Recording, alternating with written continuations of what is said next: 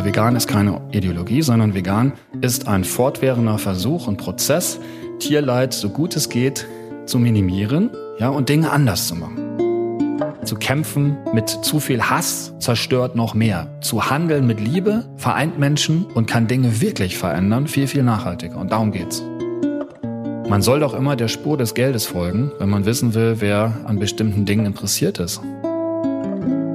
Herzlich willkommen zu einer neuen Folge meines Podcasts Gespräche über Wandlung. Heute bin ich in Hamburg zu Gast bei dem Unternehmer, Designer, Verleger und Publizist Christian Vagedes, der den veganen Aufbruch in Deutschland maßgeblich angeregt und mitgesteuert hat. Hallo, lieber Christian. Hallo, liebe Tanja. Du bist 1973 in Herne in Nordrhein-Westfalen geboren, Sternzeichen Schütze, mit einer älteren Schwester in Münster aufgewachsen. Deine Mutter war Hausfrau, dein Vater Banker und schon vor deinem Abitur bist du beruflich äußerst umtriebig gewesen und hast zahlreiche kreative Ideen in Taten umgesetzt. Später machtest du dann Karriere als gefragter Designer, Stratege und Visionär in der Werbebranche.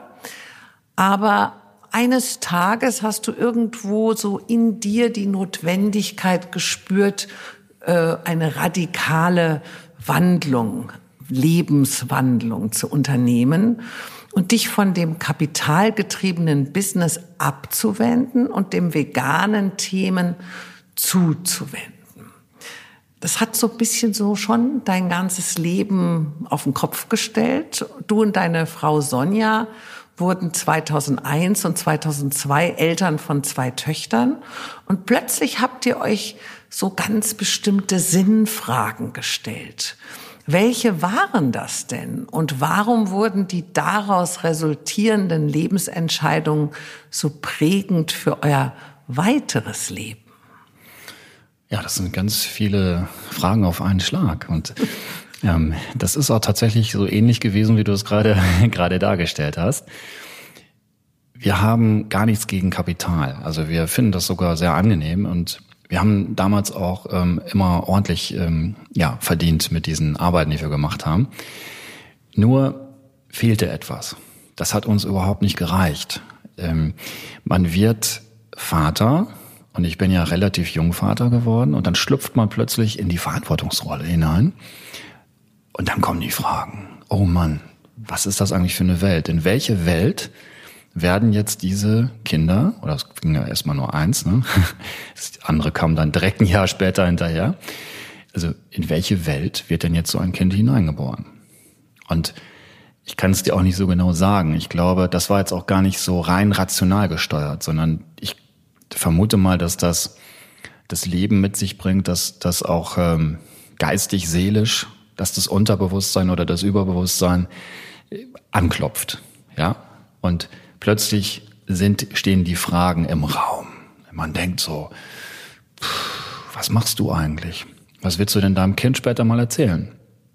Dass du irgendwie Citylight-Plakate äh, gestaltet hast für Produkte, ja, mit denen man sich nicht identifizieren muss. Manche sind ja auch ganz schön, aber es ist nicht unbedingt der Sinn des Lebens. Und ja, wir haben dann, also wir hatten mal, ich hatte mal ein ganz komisches Erlebnis, äh, das ungefähr so in dieser Zeit stattfand. Ja, da stand ich ähm, bei uns zu Hause am ähm, großen äh, Panoramafenster zum Garten hin und ich habe meine Frau Sonja gefragt, und ich weiß bis heute nicht, wie ich überhaupt darauf gekommen bin, weil es war keine intellektuelle Überlegung, ja, und auch keine vorherige, es fand auch keine vorherige Auseinandersetzung mit dem Thema statt. Und ich habe sie gefragt, Sonja, wollen wir aufhören mit dem Fleischessen? Und wenn sie jetzt gesagt hätte, wieso bist du bescheuert? Nein, ich habe noch einen Wiener Schnitzel irgendwie im, im, äh, im Kühlschrank, das müssen wir morgen in die Pfanne hauen, dann hätte ich das am nächsten Tag vergessen. Bin ich ganz ehrlich. Ja, ich hätte wahrscheinlich auch die Frage. Das war so ein Gedanke. Ja, und ich habe und sie hat gesagt ja. Und wir sind beide, ähm, wenn wir uns was vornehmen, dann setzen wir Dinge auch um. Und so war das dann. Und dann haben wir ab dem kommenden Tag nie wieder ein Stück Fleisch gegessen. Äh, ich wusste aber auch nicht, wie man das nennt dann, wer ich dann bin oder was ist, dass es da irgendwie eine Bezeichnung für gibt. Das kam dann erst im, im, im Lauf der, der Zeit. Nicht? Also das, so fing das alles mal an. Und es gab drumherum dann noch so andere seltsame Ereignisse, dass wir dann auch genauso ungefähr in dieser Woche die Frage gestellt haben, beziehungsweise wir haben uns abends, Sonntagabends eine Fernsehsendung, Talkshow angeguckt. Ich weiß noch genau, Sabine Christiansen. Und es war schon wieder so, dass immer die gleichen Gäste eingeladen waren, ja, die wir schon wochenlang immer in anderen Konstellationen, verschiedenen Konstellationen gesehen hatten. Und wir fanden das stinken langweilig und auch ein bisschen anmaßend, weil wir dachten, dieses Land besteht ja nicht nur aus diesen zwölf Leuten, die da ständig äh, eingeladen werden. Ja, mal sind zweimal nicht dabei, aber es sind fast immer die gleichen Leute dabei. Und dann bin ich aufgestanden, um den Fernseher auszuschalten und Sonja hatte im gleichen Moment die Fernbedienung in der Hand. Und da haben wir gesagt, wollen wir ausmachen? Und da mussten wir beide lachen mit so einem Humor. Und wir haben den Fernseher nie wieder eingeschaltet. Was nicht heißt, dass wir nicht manche Sendungen heute online gucken. Also wir sind dann auch in diese Online-Welt da natürlich irgendwann später auch wie viele Millionen andere Menschen eingestiegen. Aber Fernsehgerät nie wieder angemacht und dann einer Auszubildenden geschenkt, als sie uns erzählte, ich habe ein neues Auto, ich habe einen neuen Freund, jetzt brauche ich nur noch. Und dann sagte Sonja, einen neuen Fernseher haben wir ihr unseren geschenkt und das war's. Das heißt, deine Kinder oder eure Kinder sind auch ohne Fernseher aufgewachsen. Die sind ohne Fernseher aufgewachsen, aber die haben tatsächlich so die schönsten Dinge, die wir als Kinder geguckt haben. Augsburger Puppenkiste finde ich zum Beispiel großartig. Auch heute noch haben sie natürlich dann schon auch mal gucken äh, dürfen. Ähm, nur sehr dosiert und nicht zu viel, auch nicht zu wenig. Man muss auch, finde ich, aufpassen, dass man die auch nicht komplett irgendwie aus der Wirklichkeit nimmt, aber so, dass es ihnen bestimmt nicht geschadet hat. Es ist doch eigentlich wunderschön, dass deine Frau mit dir so ganz auf einer Wellenlänge lag. Denn oft gehen ja auch so Ehen in die Brüche, wenn die Werte und die Lebensvorstellung sich nicht parallel entwickeln und die Paare nicht das Gleiche verspüren. Ihr habt euch ja 1996 auf einer After-Hour-Party kennengelernt und schon 99 geheiratet. Also es ging alles ganz schnell. Hast du sofort gewusst, das ist die richtige? Das habe ich ihr viel später erst äh, gesagt. Ich habe mir das nie getraut, ihr zu sagen. Und ähm, ich war ja auch noch sehr jung, aber ich habe wirklich, als ich die getroffen habe, schon gedacht, wir haben uns hier verabredet. Auf einer anderen Ebene. Verstehst du? Ähm, und das war schon, also war schon wirklich sehr, sehr ähm, ja, sehr, ein sehr, sehr schöner Glücksmoment für mich. Also das heißt, du hast ihr nicht gleich gestanden, dass du dich jetzt in sie verliebt hast, wenn du sagst, erst sehr viel später. Auf einer ganz anderen Ebene habe ich ihr das gestanden, weil wir hatten eine wunderbare Nacht, äh, was auch nicht so selbstverständlich ist, ja, dass man, wenn man sich trifft, also sofort dann wirklich, also ja, was erlebt. Und ich kann mich noch erinnern, das kann man nach so langer Zeit, wenn man so lange zusammen ist, ne, kann man das ruhig sagen. Ich weiß noch, als sie mich dann zum ersten Mal zu Hause besucht hat, da habe ich gesagt, jetzt müssen wir uns erstmal geistig kennenlernen. und sie musste genauso lachen wie wir jetzt. Und es war wirklich so, dann haben wir uns, dann haben wir uns eine Zeit lang ähm, an jedem Wochenende auf einem ähm, auf einem Restaurantschiff getroffen, zum Brunchen äh, zwischen ähm, äh, Kreuzberg und Friedrichshain ähm, an der Brücke. Das war sehr, sehr schön. Und da waren wir fast die einzigen Gäste um diese Zeit und hatten dieses ganze tolle Restaurantschiff fast immer für uns. Und haben wir dann stundenlang geredet, bis die Mädels und Jungs da ähm, gesagt haben, jetzt wollen wir auch mal nach Hause gehen. ja, ich habe äh, mal im Club Mediterranee gearbeitet, bevor, bevor ich mhm. studiert habe. Und äh, da hat mir mal ein sehr lustiger Franzose äh, gesagt, wir Franzosen, wir gehen immer erst hinterher essen. genau. Und dann habe ich so lachen müssen, weil ich gesagt habe, ja klar, in unserer Kultur in Deutschland ist es halt erst zum Essen einladen ja. und dann vielleicht Sex. Aber bei den Franzosen hat er gemeint, ist es andersrum. Unser, Kennen, unser Kennenlernen war wunderbar französisch. Wie lange lebst du denn jetzt schon vegan? Jetzt gibt's ja auch die Bezeichnung dafür. Ja. Verzichtest also komplett auf tierische Produkte. Meine Kinder 29 und 31 ernähren sich hauptsächlich vegan. Also manchmal schummeln sie so ein bisschen, wenn die Oma gekocht hat oder so. Tragen aber schon noch Lederschuhe und essen auch Honig. Was genau definiert einen Veganer? Und ab welchem Punkt ist vegan eben nicht vegan? Also erstmal zu dem Zeitpunkt, ich kann dir das gar nicht mehr so ganz genau äh, sagen, aber es sind mindestens zwei Jahrzehnte. Und ganz am Anfang habe ich natürlich äh, auch noch ein bisschen ähm, ja, Käse gegessen, so Bergkäse, ja, weil ich noch gar keine Ahnung hatte und habe dann irgendwann Experimente gemacht und das auch weggelassen. Und als ich dann ganz vegan war, war ich völlig begeistert, weil ich konnte plötzlich die Strecke, die ich immer joggen wollte, die ich nie geschafft habe, einmal um einen bestimmten See herum, ja, die konnte ich plötzlich laufen. Und da dachte ich, wow, das ist ja Wahnsinn, das liegt nur an der Ernährung. Also es war mir ganz klar, dass das nur an der Ernährungsumstellung lag. Ja, und dann bin ich natürlich dabei geblieben, weil mir das, also bekam das unheimlich, also ich habe also ich hab mich unheimlich gut gefühlt. Und ich habe das übrigens nie als Verzicht erlebt. Ich habe das immer als äh, als äh, ja als Bereicherung erlebt. Also und wir haben sehr schnell damit angefangen zu überlegen, wie können wir denn so Dinge, die wir jetzt aber besonders gerne gegessen haben, ja, die uns einfach super geschmeckt haben, wie können wir die trotzdem essen, ja, ohne dass da tierische Inhaltsstoffe drin sind. Und dann haben wir sehr früh schon angefangen, selber äh, ja so äh, äh, alternative äh, Lebensmittel zu basteln. Ich erinnere mich zum Beispiel an Königsberger Klopse. Ja, das ging nämlich sehr, sehr einfach. Das machen wir auch heute noch ab und zu mal, wenn man plötzlich sich dran erinnert. Und äh, die Sonja hat das dann mit, äh, mit, also es hört sich jetzt langweilig an, aber es schmeckt wirklich wie, wie Königsberger Klops Original. Ja. Ich kann natürlich heute nicht mehr mitreden. Ich weiß gar nicht mehr, wie die heute schmecken. Aber als wir angefangen haben, wusste ich ja noch ziemlich genau, wie Königsberger Klops Also als Kind hast du schon Fleisch ja, gegessen? natürlich. Ich habe als Kind also schon ordentlich auch Fleisch gegessen. Ich, meine, ich bin in Westfalen groß geworden. Da isst man luftgetrocknete Mettentchen. Übrigens, ähm, das ist äh, etwas, was wir auch äh, nachgebaut haben auf meinen Wunsch hin. Das hat die Sonja mit mir zusammen entwickelt, ein wunderbares Produkt, weil wir das. Also aus Soja? Nee, überhaupt nicht. Also so. äh, aus anderen äh, Proteinen, äh, Pflanzenproteinen. Und wenn du das auf den Tisch legst, äh, egal ob Veganer dabei sind oder nicht Veganer, die wird immer ganz schnell weggegessen. wir testen das immer so. Irgendwann bringen wir die vielleicht auch mal auf den Markt, weil das sind, aber es ist so, das ist so ein privates Produkt, was einfach sehr, sehr Aha. lecker ist. Ähm, wobei ich dazu sagen muss, dass ich im Moment gar nicht so ähm, mehr so viele Alternativen esse, weil ich ähm, gerade die sehr, sehr gesunde, frische äh, Gemüse- und Obstküche ähm, äh, entdecke.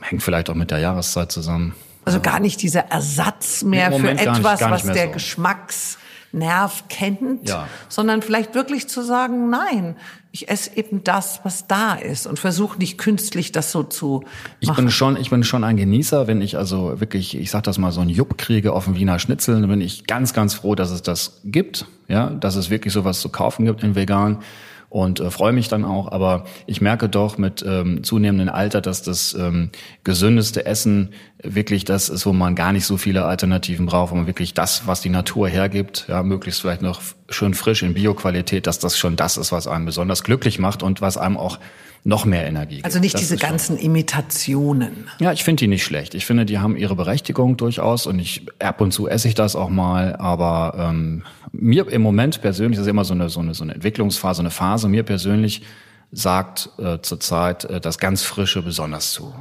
aber die Imitation des Fleisches oder Fisch, glaube ich, kann man noch nicht so imitieren, aber des Fleisches ist ja vielleicht trotzdem auch so ein ganz guter Weg für die, die sich annähern. Unbedingt, wollen. unbedingt. Ich finde das sehr, sehr wichtig und sehr, sehr gut. Mhm. Und wie gesagt, ich esse es auch selber sehr gerne. Also wenn ich jetzt Appetit bekomme auf eine Bratwurst zum Beispiel, ja, ja dass man sagt, wollen wir nicht mal eine Bratwurst grillen, dann hole ich mir eine vegane Bratwurst. Ich weiß ja mittlerweile auch, welche dann wirklich auch gut schmeckt und so einen bestimmten, ja, ähm, einen bestimmten Charakter bekommt, wenn ich es aufs Rost lege, wie das funktioniert. Und dann freue ich mich, dass es sowas gibt. Also ich finde solche Imitationen sehr, sehr wichtig. Und ich glaube, es müssen auch noch mehr ähm, äh, entwickelt werden, die vielleicht auch gar nicht mehr so sehr Dinge imitieren, sondern die mehr Lebensmittel transformieren. Ja, ich bin nämlich durchaus der Meinung, dass für die, die mit bestimmten Geschmäckern, mit bestimmten, mit bestimmten Sensorik von Lebensmitteln groß geworden sind, Wieso sollen die verzichten? Die können auch ähm, transformierte Lebensmittel äh, genießen, die eben vegan sind. Und äh, es ist ein Vorurteil zu behaupten, dass das immer irgendwie aus dem Chemiebaukasten kommt. Es gibt auch ganz großartige vegane Imitations- oder Transformationslebensmittel, wo die Inhaltsstoffe wirklich okay sind. Ja, wo also hauptsächlich äh, die Zutaten sind dann Wasser, ähm, Protein, Stärke, äh, Aroma, Gewürze und das war's dann schon. Und das ist völlig in Ordnung. Ähm, das ähm, mit dem Protein ist zum Beispiel auch so, dass man das durchaus auch als Proteinquelle auch ähm, betrachten kann. Und also zum Beispiel äh, Bohnen oder Erbsen oder oder ja auch so auch Tofu auch Tofu durchaus Oder ja Tofu. oder Weizeneiweiß Ja. oder andere ähm, auch Ja. aus meinetwegen aus äh, es gibt ja jetzt sehr sehr innovative Fleischersatzprodukte zum Beispiel die aus ähm, aus Hülsenfrucht Eiweiß hergestellt werden oder zum Beispiel aus der Kombination verschiedener ähm, Feldfrüchte ja Mhm. also ob Linsen Erbsen, Ackerbohnen ist jetzt gerade ein ganz neues Protein. Und da kann man großartige Dinge ähm, Mhm. machen. Und ich finde es toll, dass die, die Tradition des Fleischerhandwerks, ich meine jetzt nicht die damit, das damit verbundene Tierleid, das eben nicht, sondern der Geruch, die Sensorik, ähm, der Geschmack, ja, dass das erhalten bleibt, aber dass mehr und mehr durch diese veganen äh, Produktinnovationen eben das, die Schattenseite dieser, dieser äh, Produkte, dass die immer mehr verschwindet. Gutes Beispiel Rügenwalder Mühle, eine klassische Fleischproduktionsfirma. Die haben im Jahr 2021, und das ist, wird ja immer ein Jahr später erst gefunkt, ne, haben sie zum ersten Mal mehr Umsatz gemacht und ich glaube auch Geld verdient mit veganen Produkten als mit Tierprodukten. Und das finde ich ist schon ein Schritt, über den man vor, das hätte man vor zehn Jahren nicht für möglich gehalten, dass das so schnell sich entwickelt. Und das freut einen natürlich. Aber noch mal kurz zu meiner Eingangsfrage. Wann ist vegan nicht vegan? Also zum Beispiel über den Honig streiten sich ja einige und sagen, ah, das ist doch nicht die Bienen, die sind doch sowieso da Ja. in dem Kasten und oder auch nicht, ja, aber so, sonst bauen sie sich halt selber so ein Nest. Äh, Also wo hört für dich das dann auf, wenn Leute sagen, sie sind vegan, aber irgendwie so richtig, Lederschuhe zum Beispiel, Handtaschen, ähm, wie, wie denkst du darüber? Also man muss fairerweise, wenn man den Begriff vegan verwendet, sollte man fairerweise immer ähm, erinnern an den Menschen, der das Wort vegan erfunden hat.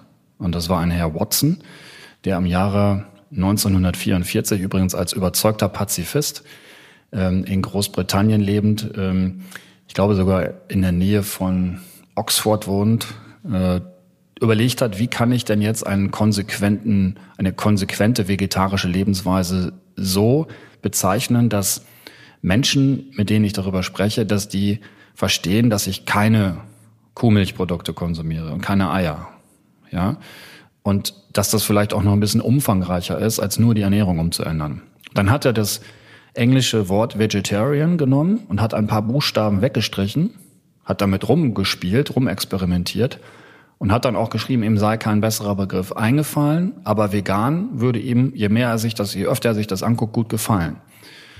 Und dann hat sich das tatsächlich durchgesetzt und er hat dann auch ein, ein Rundschreiben gemacht, Vegan Society. Und das ging dann rum und so hat sich das immer mehr verbreitet. Und ein paar Jahre später gab es dann die erste, also äh, von ihm quasi durch diesen Impuls initiierte Plant Milk Society in Großbritannien. Nachfolge davon gibt's heute immer noch, das ist die Firma Plamil. Das war sozusagen die erste britische Firma, die aus Pflanzen Milchersatzprodukte gemacht hat. Fairerweise muss man dazu sagen, dass wir in Deutschland schon lange vorher, also vor dem Krieg und vor dem Dritten Reich, auch schon ähm, ähm, also Milchersatzprodukte auf Pflanzenbasis hatten. Das kam aus der Reformhausbewegung. Und dass eine vegane Lebensweise auch schon in Deutschland seit den 1880er, 90er Jahren bekannt war, nur der Begriff vegan war noch nicht da. Den hat der Watson tatsächlich erfunden. Aber Watson hat dann definiert, was ist denn das überhaupt vegan? Und er hat gesagt, vegan ist der Anspruch, ähm, möglichst das Tierleid so gut wie es geht überall so reduzieren. Dass es also möglichst gar kein Tierleid mehr gibt. Aber so weltoffen und ähm, dem Leben und der Wirklichkeit auch entsprechend, dass man, dass es auch gangbar ist für die Menschen. Ja? Und ich finde, das ist eigentlich eine sehr, sehr schöne Formulierung, die auch dem schrecklichen Begriff Veganismus, den wir immer gedankenlos äh, verwenden, äh, mir passiert das auch immer wieder, ja, ähm, widerspricht äh, und weil es ja eben keine Ideologie sein soll. Also vegan ist keine Ideologie, sondern vegan ist ein fortwährender Versuch und Prozess, Tierleid so gut es geht zu minimieren, ja, und Dinge anders zu machen. Also einfach ganz proaktiv schöner zu machen, besser zu machen und ähm, nicht mehr verantwortlich zu sein für das Leid anderer Lebewesen. Und das schließt natürlich dann, wenn du fragst, ob das jetzt nur das Essen ist, das schließt natürlich auch die Frage ein, ähm, ja, brauche ich eine Krawatte aus Seide?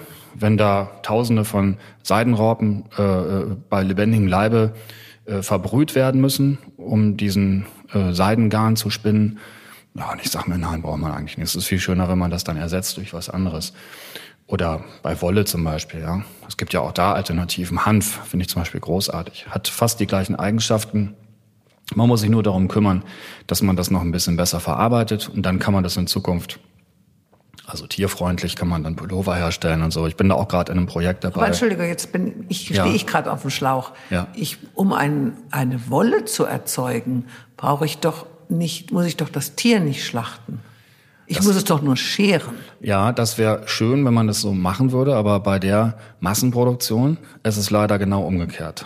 Also die Produktionslogik sieht so aus, dass zurzeit die, also die allermeisten Tiere in Australien und Neuseeland ähm, großen Herden leben und die werden dann dort aufgrund der, äh, ja, der Preise sehr, sehr schnell und brutal geschoren.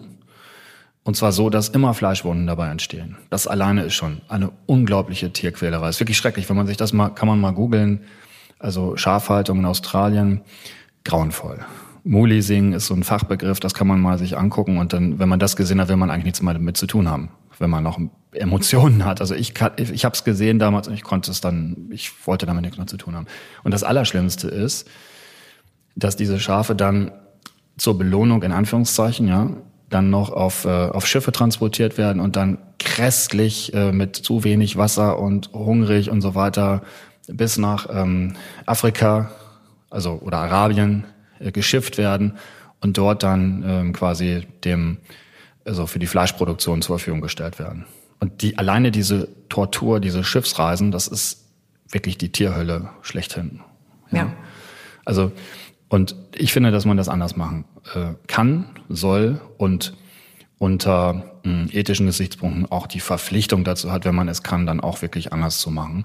Aber das Bewusstsein ist halt noch gering. Ich glaube, wenn das mehr Menschen wüssten, was da wirklich passiert und dass sie auch eine gewisse Mitverantwortung haben beim Tragen der Kleidung für das, was Tiere ertragen durch das Tragen dieser wollenen Kleidung würde auch noch mehr passieren. Bin aber da sehr optimistisch, denn äh, es passiert einfach auch ganz viel Aufklärungsarbeit und äh, äh, ich merke immer, wenn ich mit Menschen spreche, dass sie dann auch sofort aufschrecken und auch sofort das gedanklich umsetzen. Und wenn man es dann nicht sofort drei Tage später erledigt hat, ist es auch okay, denn der Gedanke muss natürlich auch erstmal in einem keimen. Das dauert. Aber ich bin deswegen grundoptimistisch, dass wir das schaffen. Du bist ja da, als du deine Beruf oder deine Berufung geändert hast, also von der Werbung äh, mehr zu dem veganen Thema, bist du ja so in ein ganz absolutes Neuland eingetaucht. Warst zwar gleich Feuer und Flamme, hast auch deine eigenen veganen Marken entwickelt und dabei schon gemerkt, dass du Pionierarbeit und Lernschritte meistern musst. Nach einiger Zeit hast du dann schmerzhaft erkannt, dass du viel zu früh dran warst, dass du ein Vorreiter warst. Vegan hat einfach damals noch niemand verstanden. Fühltest du dich da alleine und missverstanden von der gesamten Welt? Ich habe das nie äh, negativ emotional betrachtet, sondern immer mit Humor. Sonst hätte ich wahrscheinlich auch nicht die Energie gehabt, weiterzumachen. Aber ich ähm, hatte mal ein Gespräch mit meinem Schwager und wollte ihn überzeugen, zu investieren in diese veganen Produktideen, die ich entwickelt hatte, sehr, sehr früh, wo das Thema wirklich also völlig unbekannt war noch. Ja. Und äh, dann sagte er, vegan, vegan, vegan, das interessiert doch kein Schwein. Und im Nachhinein sage ich dann immer, ja, ich glaube, er hat sich geirrt. Ich glaube, die einzigen, die sich dafür interessiert haben, waren die Schweine und die Kühe und die Hühner und die anderen Tiere. Aber man, äh, man entwickelt tatsächlich dann ähm, ganz interessante Lern, also man entwickelt, also es entwickeln sich ganz interessante Lernkurven. Ich hatte auch einen ersten recht großen Erfolg sogar. Ich habe äh, schon, ähm, ja, ich glaube vier Jahre, bevor ich die vegane Gesellschaft äh, gegründet habe, habe ich schon eine vegane Lebensmittelmarke entwickelt. Ja, und dann war der Anspruch gleich, komm, wir machen jetzt gleich so eine positive, äh, vegane äh, Nestle-Marke mit äh, 20 Produkten, also wie Nestle, nur alles in vegan und Bio, ja, also genau das Gegenteil von Nestle, ja, wäre doch toll, wenn wir das machen würden. Und der Anspruch war sehr, sehr also hoch, also das Ziel war sehr hoch gesteckt. Und das äh, im Nachhinein, das, das, das Lustige war eigentlich, dass wir tatsächlich es geschafft haben, tolles Verpackungsdesign zu machen, tollen Markennamen zu entwickeln, ja mit Dr. Oetker verhandelt hatten, weil die einen ähnlichen Namen schon reserviert hatten für etwas, äh, was es heute, was heute im Regal steht, wo wir dann so einen Abgrenzungsvertrag machen mussten frühzeitig. Und es hat tatsächlich geklappt. Diese Produkte, es waren tatsächlich dann so 20, 30 Produkte, die Premium platziert bei der marktführenden Bio-Supermarktkette in die Regale in Berlin reinzubekommen, mit ganz viel Unterstützung. Und das Tolle ist, die Leute haben das sogar gekauft, obwohl sie auch noch nicht so richtig wussten, was das ist. Und wir durften natürlich dann in den Läden stehen und auch Flyer verteilen.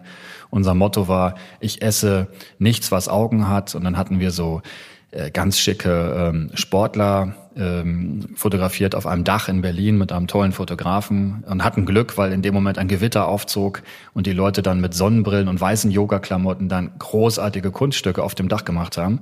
Wäre fast jemand runtergefallen, haben richtig Glück gehabt, dass nichts passiert ist. Tolle Fotos und wir bekamen Zuschauer. Aber unterm Strich stellte sich dann heraus, teilweise auch, weil man sich nicht ganz einig war mit Partnern, die man gesucht hat, das ist ja immer so ein bisschen schwierig, ne? wird man dann immer besser von Projekt zu Projekt, dass das dann doch ähm, nicht dauerhaft so durchgezogen werden konnte, weil man hätte dann doch ein Invest gebraucht dafür. Und das war nicht so einfach, es damals zu kriegen, weil es hat wirklich kaum jemand begriffen, warum wir das überhaupt machen und was das soll. Und so ist übrigens dann der Gedanke entstanden, dass wir gesagt haben, wenn wir auf diese Art und Weise gesellschaftliche äh, Strukturen verändern wollen und triggern wollen, dann brauchen wir erstmal einen geistigen, geistigen Überbau. Also müssen wir doch gucken, was für Organisationen gibt es. Und dann haben wir eine gefunden, die schon seit 100 Jahren gab. Da habe ich dann auch das Corporate Design gemacht und ähm, habe das alles schick gemacht und plötzlich waren die dann auch anschlussfähig so an die moderne Gesellschaft. Und das hat aber nicht gereicht. Und dann haben wir dann schon ein Jahr später eben gesagt, wir brauchen auch noch eine eigene Organisation, die sich wirklich originär ausschließlich um dieses vegane Thema kümmert. Und das war dann die vegane Gesellschaft 2010. Mhm. Und dann haben wir 2011 dann die vegane Messe, die Veganfach gemacht und dann ging das immer so weiter.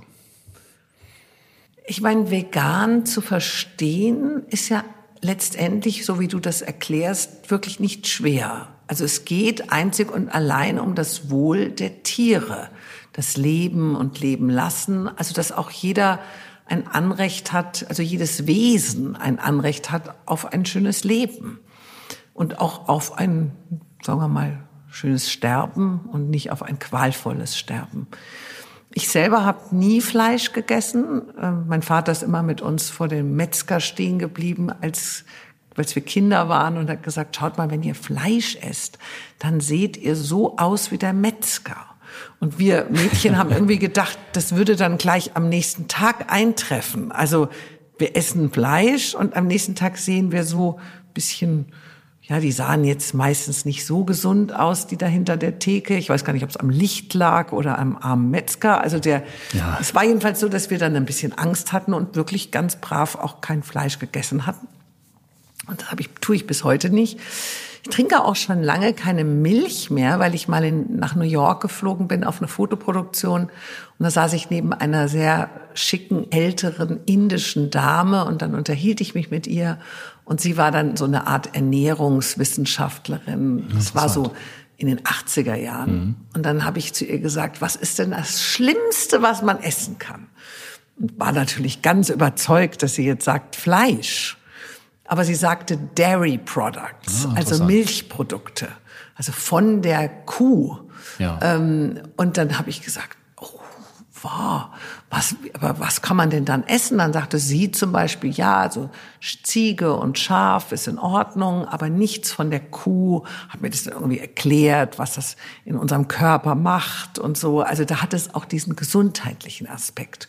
Und dann war ich in New York gelandet und dann habe ich sofort nichts mehr davon gegessen, ja, also ich war wie radikal. Und ähm, dann habe ich schon gemerkt, ah, interessant. Also ich weiß, dass ich gleich irgendwie fünf oder sechs Kilo abgenommen hatte, weil ich diese ganzen Joghurts und Butter und den ganzen Sachen nicht mehr gegessen habe.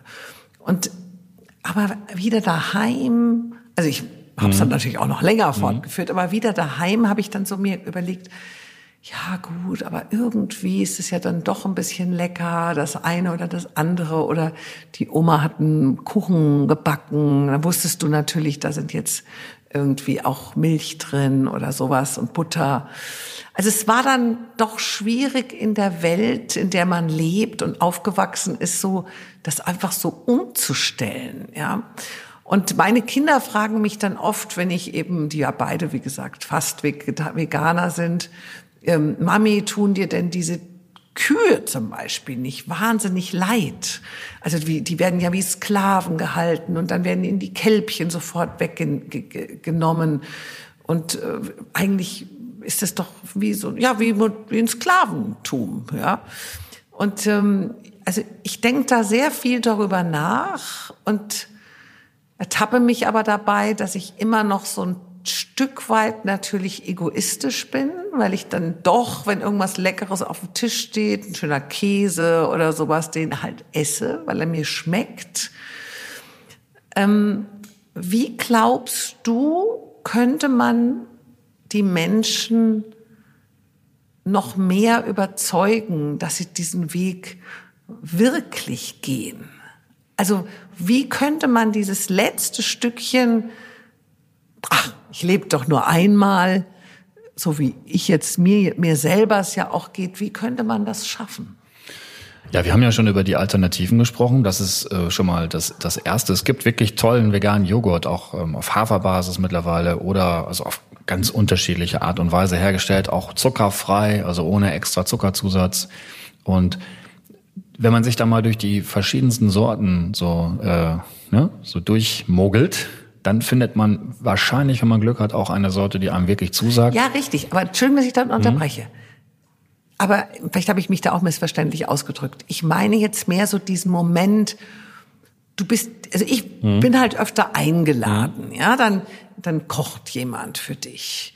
Und dann dieser Moment oder du bist auf einer Party und dann wird schön gereicht, äh, ich sag jetzt mal äh, Melone mit Schinken oder also jetzt nicht, natürlich den Schinken weg, aber der Käse, dann gibt's nachher vielleicht noch eine leckere Mousse au Chocolat und so. Ich meine eher dieses wie könnte man es schaffen? Ich kann ja nicht immer mit einem Beutelchen rumlaufen, wo ich mein eigenes Essen dabei habe. Also ich glaube, da werde ich nie mehr eingeladen. Also, also ganz ehrlich, ich finde, dass es mittlerweile zum guten Ton äh, gehört, wenn man eingeladen ist, dass es dann auch für Veganer äh, was gibt oder so ab was Veganes gibt. Übrigens, wenn die Dinge, die präsentiert werden, vegan sind, kann die ja jeder essen. Das ist eigentlich eine tolle Sache. Natürlich. Das ist auch eine tolle Regel. Und ähm, ich habe mir, ähm, ich habe mir ein paar Jahre lang habe ich mir immer den Spaß gemacht und bin in nicht vegane Restaurants essen gegangen. Ich bin natürlich auch zur Unterstützung in vegane Restaurants gegangen, aber ich bin auch ganz bewusst in nicht vegane Restaurants äh, gegangen, weil ich das immer mega spannend fand, wie kreativ dann die Köchin oder der Koch äh, wurde, um mir dann etwas zu machen. Ja? Und äh, ich habe mich auch mal sehr bedankt dann und mich wirklich sehr interessiert. Und das ist für viele also haben die haben dich nicht gleich wieder rausgeschmissen. Überhaupt nicht, überhaupt nicht. Das hatte ich nur ein einziges Mal gehabt, dass jemand richtig genervt war und sagte, nee, das jetzt nicht auch noch, aber der hatte einfach einen schlechten Tag. Und das habe ich auch sofort akzeptiert, weil äh, man muss nicht immer nur gut gelaunt sein, man kann ja auch mal schlecht gelaunt sein. Und dann habe ich gesagt, nee, okay, dann ähm, macht nichts. Dann habe ich irgendwie nur einen Salat genommen oder so. Ne? Aber oft haben die dann wirklich kreativ irgendwas äh, ähm, ähm ja, entwickelt, äh, um mir das dann zu präsentieren und waren auch total interessiert, äh, was ich dazu sage. Und das ist natürlich auch schön, ja, weil das einfach auch die Kreativität herausfordert. Und äh, wenn wir Leute bewusst vegan werden, sind sie in der, in der ersten Zeit, wenn sie es wirklich richtig konsequent machen, können sie sehr militant sein und laufen dann tatsächlich mit ihren eigenen Sachen rum. Ich habe das teilweise auch natürlich gemacht, muss ich ganz ehrlich sagen. Aber auch, weil ich dachte, ich will den ja, anderen ja auch zeigen, dass es noch was anderes gibt. Ne? Und wir sind jetzt aber an einem Zeitpunkt angelangt, wo das oft schon so ist, dass wirklich, also wirklich, wie ich sagte, dass es echt zum guten Ton gehört, mhm. dass es für jeden, äh, jeden irgendetwas gibt und dass eben auch für äh, Veganer dann irgendwas aufgebaut ist. Und ich habe sehr oft übrigens auch die Erfahrung gemacht, dass die veganen Sachen zuerst wegge, äh, weggegessen, weggenascht werden. Ähm, und viele nicht vegan lebende Menschen das dann erst recht essen, weil sie auch wissen wollen, wie das, wie das schmeckt und dann, wenn es schmeckt, dann noch mehr nehmen und oft die anderen Sachen liegen bleiben. Und tatsächlich kippt auch in der Gesellschaft, kippt tatsächlich auch ähm, die Gewohnheit, tierische Produkte zu essen, gerade sehr, sehr stark. Ich sehe das zum Beispiel bei meinen Kindern, ja, die sind jetzt so in Anfang äh, 20, ja, und äh, die können sich das überhaupt nicht mehr vorstellen, äh, etwas anderes zu essen. Auch deren Lebensmittelmarkenbild ist ein ganz anderes, ja, wo wir noch äh, groß geworden sind mit äh, keiner äh, mach dich mehr an und so weiter, ja, du weißt schon, oder Milram, Frühlingsquark und diese ganzen Sachen, das kennen die gar nicht mehr. Für die ist das wie aus von einem anderen Stern, ja, die äh, die kennen diese veganen Produkte, teilweise sogar schon, die ich selbst entwickelt habe, was ich dann immer sehr urkomisch finde, weil es wirklich sehr eigenartig ist, weil man dann auch sieht, wie schnell die Zeit auch ins Land geht, ja. Also Zeit verläuft wahnsinnig schnell, aber dieser Wandel, der geht auch schneller, als man das denkt. Also, und das darf man nicht unterschätzen. Aber ähm, ich wollte noch mal auf eine Sache zurückkommen, die du erwähnt hast mit dieser interessanten indischen Lady, die du im Flugzeug getroffen hast und hatte, hätte dich jetzt fast gefragt, ob das vielleicht Maneka Gandhi war. Ich weiß es das nicht. ist eine ist Den nämlich Namen eine ganz interessante ähm, indische äh, Veganerin. Sie war schon etwas älter. Ja, so das. Ja, vielleicht war es die Mutter. Ne? Das könnte natürlich sein. Aber ich, ich habe mal, ich hab mal was ganz Interessantes von ihr gehört, was mir auch nicht bewusst war, äh, wo, weil du ja nach der Milch gefragt hast, nach der Kuhmilch. Und im, im alten Indien, ja, im alten echten Ayurveda, und das hatte sie berichtet, da galt die, die Kuhmilch als weißes Gift. Und das ist interessant. Und erst die, ähm, die, die, die Briten, die halt Indien besetzt haben, die haben mehr und mehr, äh, sagte sie dann, also das sind nicht meine Worte, sondern die Worte dieser Inderin, die haben mehr und mehr dieses, dieses Wissen von Ayurveda mehr und mehr ähm, europäisiert oder englisiert oder anglisiert, ja, ähm, wo quasi dann äh, die Kuhmilch sogar Basisbestandteil der indischen Küche ist. Gibt ja kein Land, in dem es so viele Vegetarier gibt wie Indien. Was absurd ist, weil die sogenannten heiligen Kühe, die angeblich heilig sind, die werden in dem, ähm, in dem vegetarischen Teil Indiens ähm, auch ähm, ganz gut behandelt, aber auch gemolken, ja. Und wenn man die dann nicht mehr braucht, dann kommen die in den, äh, in den anderen Teil Indiens, wo man sehr wohl Fleisch isst, nämlich nach Kalkutta. Und das sind die schlimmsten Schlachthöllen, die schlimmsten Tierschlacht- und Tierqualhöllen der Welt. Also da gab es einen ZDF-Moderator, der hat darüber Reportagen gemacht. Ähm, das jetzt gar nicht müsste eigentlich wissen, wie er heißt, fällt mir jetzt leider spontan nicht an. Können wir vielleicht unten drunter setzen. Kachelmann hieß der. Nein, das stimmt nicht. Nein, so ähnlich. Kachelmann war der, Wetter, das war der Wetterforsch. so ähnlich hieß der. Karremann. Der hieß Karremann, also fast so, ja, Karremann. Ich glaube, Manfred Karremann hieß der. Und äh, das muss man sich mal angucken. Äh, gibt's bestimmt noch bei YouTube irgendwo im, im Archiv. Grauenvoll. Ganz, ganz schlimm. Also die schlimmsten Tierhöllen Kalkutta, also das ist ganz traurig auch. Und daran sieht man das ja an dieser eigentlich ursprünglich ethischen Idee in Indien etwas nicht stimmen kann und dass die äh, Maneka Gandhi mit Sicherheit das äh, richtig gesagt hat, dass das ursprünglich halt auch in Indien ausgeschlossen war. Ja, das ist finde ich finde ich sehr sehr spannend und es hängt tatsächlich ja an diesen äh, Milchprodukten schon sehr viel Tierqual. Das ist wirklich so. Wie du schon sagtest, hast du ja inzwischen den Verein Vegane Gesellschaft Deutschland gegründet, eine vegane Messe ins Leben berufen, bist Herausgeber und Chefredakteur der Zeitschrift Vegan Magazin. Gerade auch hast du ein Buch geschrieben mit dem Titel Die vegane Revolution. Du warst es, der an den diesem veganen Umdenken in Deutschland wirklich sehr maßgeblich beteiligt warst. Und seit vielen Jahren bist du auch mit so einer richtigen Leidenschaft dabei, die Menschen zu überzeugen, dass wir alle eine Verantwortung haben, weil darum geht es ja eigentlich. Aber ist dieser Kampf gegen die mächtige Fleisch- und Lebensmittelindustrie überhaupt zu gewinnen? Oder ist es jeder einzelne Mensch, der eigentlich das, genau das bewirken kann? Weil wenn keine Nachfrage mehr ist, was sollen die dann produzieren? Meine Antwort darauf ist, vegan zu leben ist ein Akt der individuellen Freiheit. Das ist genau das, was du sagst. ich habe das auch nie als Kampf gegen irgendjemanden betrachtet, äh, sondern ich habe das immer als Engagement betrachtet für Bewusstseinsveränderung. Und zwar eine, die nie zwangsweise stattfinden darf und kann, sondern die nur über das jeden, über jeden einzelnen Menschen ganz individuell entschieden werden kann. Und das ist etwas, wofür man mit Fug und Recht werben kann. Das hat auch was zu tun mit Aufklärung und damit zu tun, ja, einfach ein ähm, Informationsdefizit zu beseitigen oder eben für Klarheit zu sorgen. Und damit, Wahrheit auch, oder? Und Wahrheit und damit äh, Bewusstsein zu verändern und dann auch eben äh, einen Veränderungsprozess in Gang zu setzen und die böse, böse, in Anführungszeichen, äh, ähm, Industrie äh, dazu zu bringen, zu erkennen, dass man mit diesen Alternativprodukten äh, nicht nur genauso Geld verdienen kann, sondern dass das Geld viel sauberer ist und dass auch diese Industrien dann ein besseres Gewissen haben können. Äh, natürlich geht es da hauptsächlich um, äh, um Profit, das ist ganz klar, aber so, so läuft der Hase halt. Ähm, nur ähm, wenn man das dann nachhaltig hinkriegt und in diese Richtung entwickeln wir uns ja insgesamt, gibt natürlich viel, viel Greenwashing dabei. Das ist dann eben auch die Schattenseite ähm, davon. Das gibt's auch im veganen Bereich natürlich, ja. Und es zieht gerade auch ein kleines Gewitter auf, äh, weil jetzt gerade Produkte auch entwickelt werden, die so pseudo-vegan sind, die gar nicht vegan sind ja, wo dann aus chemischer Nährstofflösung ähm, echtes Fleisch hergestellt wird, was dann angeblich vegan sein soll, was ich wirklich stark bezweifle. Also das ist gerade ein Trend, der jetzt gerade als Gewitter aufzieht. Ich glaube aber, dass man da die Rechnung ohne den Wirt macht und der Wirt ist der Konsument, der sowas gar nicht essen will. Der, der sich ja auch informieren kann. Und der sich eben auch informieren kann. Aber es ist eine ganz freiheitliche Geschichte. Also ich habe sogar mal, bin sogar mal so weit gegangen, dass ich gesagt habe, liberal im positiven Sinne ist vegan.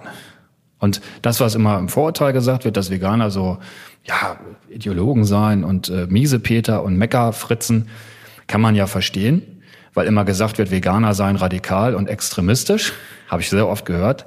Aber wenn man dann mal seine Nase in ein Schlachthaus hält und die Augen öffnet, dann erkennt man natürlich ganz schnell, was extremistisch und radikal ist. Und dass, wenn man das nicht tut, dass das nicht radikal und extremistisch ist, sondern im positiven Sinne radikal im Sinne an die Wurzeln gehen und ähm, und einfach ähm, ja radikal gut oder radikal anders ist, aber nicht äh, das, was man eigentlich äh, vorwirft. Also es ist vieles ganz anders, als es so dargestellt wird. Und das erkennen natürlich immer mehr Menschen, ist doch klar. Aber den Spiegel halt vorgehalten zu bekommen, ist natürlich immer unbequem. Absolut, ja. Aber nochmal, du sagst Freiheit und eigene Entscheidung da kommt mir gerade so der Gedanke, müsste es nicht ein Gesetz geben? Müsste die Politik nicht sagen, so, jetzt ist Schluss mit der Tierquälerei?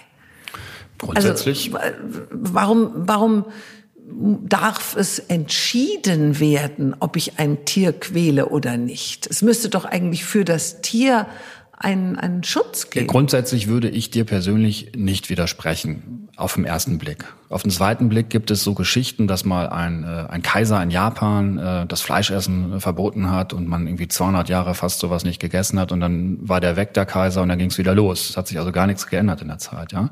Ob das wirklich stimmt, müsste man mal schauen, das weiß ich nicht. Aber ich habe das mal irgendwo gehört oder gelesen, weil ich kann mich gar nicht so genau daran erinnern. Dann gibt's ja die Geschichten mit dem Alkoholverbot in Amerika. Ne? Wo die Leute dann auch umso mehr Alkohol getrunken haben. Und ich finde, dass wir gemeinsam über diese Fragen nachdenken sollten und dass wir, wenn wir das tun, äh, quasi äh, direkt zu der Konsequenz äh, kollektiv kommen, dass sich das Fleischessen und das Essen anderer nicht veganer Produkte eigentlich von selbst verbietet. Das ist das Entscheidende. Aber etwas, was sich von selbst verbietet, muss man dann nicht per Gesetz verbieten, sondern es hat viel mehr Wirkung und hat viel mehr Kraft und Stärke, wenn also immer mehr Menschen sagen, wir wollen das nicht mehr. Ich bin zum Beispiel so oft gefragt worden, äh, wenn ich irgendwo esse, ja, Sie dürfen das ja nicht, Herr Fagedes. Essen, Sie dürfen das ja nicht essen. Und dann habe ich gesagt, doch, dürfen tue ich alles. Ich will es nicht. Ich darf alles. Ich darf, was ich will. Aber essen tue ich das nicht, weil ich es nicht möchte. So, und das ist halt der Unterschied. Und etwas, was man aus freien Stücken heraus tut, aus der freien Selbstbestimmung heraus, ist natürlich viel, viel stärker, als wenn man irgendwas zwangsverordnen muss, wo man im Zweifel übrigens ja nur ähm, Rebellion dann äh, wiederum etabliert oder äh, ja, animiert, äh, dass man sagt, äh, das machen, machen wir nicht mehr, wir sind jetzt dagegen. Da kann ja kann von uns keiner Interesse dran haben. Du hast ja auch an dem Lebenshof mitgearbeitet, also den mit aufgebaut, eine Art Altersheim für Kühe, welche früher mal, glaube ich, es war früher mal so ein Demeterhof und äh, da haben die aber dann nicht alle Tiere getötet und so gab es dann immer irgendwelche, die dann noch da waren und was macht man denn dann mit denen? Ähm, das war ja so regelrecht auch so Segen für die Tiere, dass du da mit deiner Expertise und Erfahrung in puncto Markenkommunikation zur Hilfe kamst und dem Ganzen erstmal ein Motto gabst, ein Logo verpasstest, eine klare Botschaft auch nach außen trugst und dadurch dann auch recht schnell die ersten Spendengelder generiert werden konnten. Ist denn letztendlich bei jedem Tun, bei jeder Idee die richtige Kommunikation der Schlüssel zum Erfolg? Ja, nicht ausschließlich, aber es ist ganz, ganz, sagen wir mal so, es ist oft ist es, ähm, ist es der Tank, der gefüllt wird, um es mal so zu formulieren, damit das Ding auch fahren kann. Die Idee haben natürlich die beiden äh, Gründer ähm, ganz alleine äh, äh entwickelt und das, also da bin ich auch bis heute dankbar.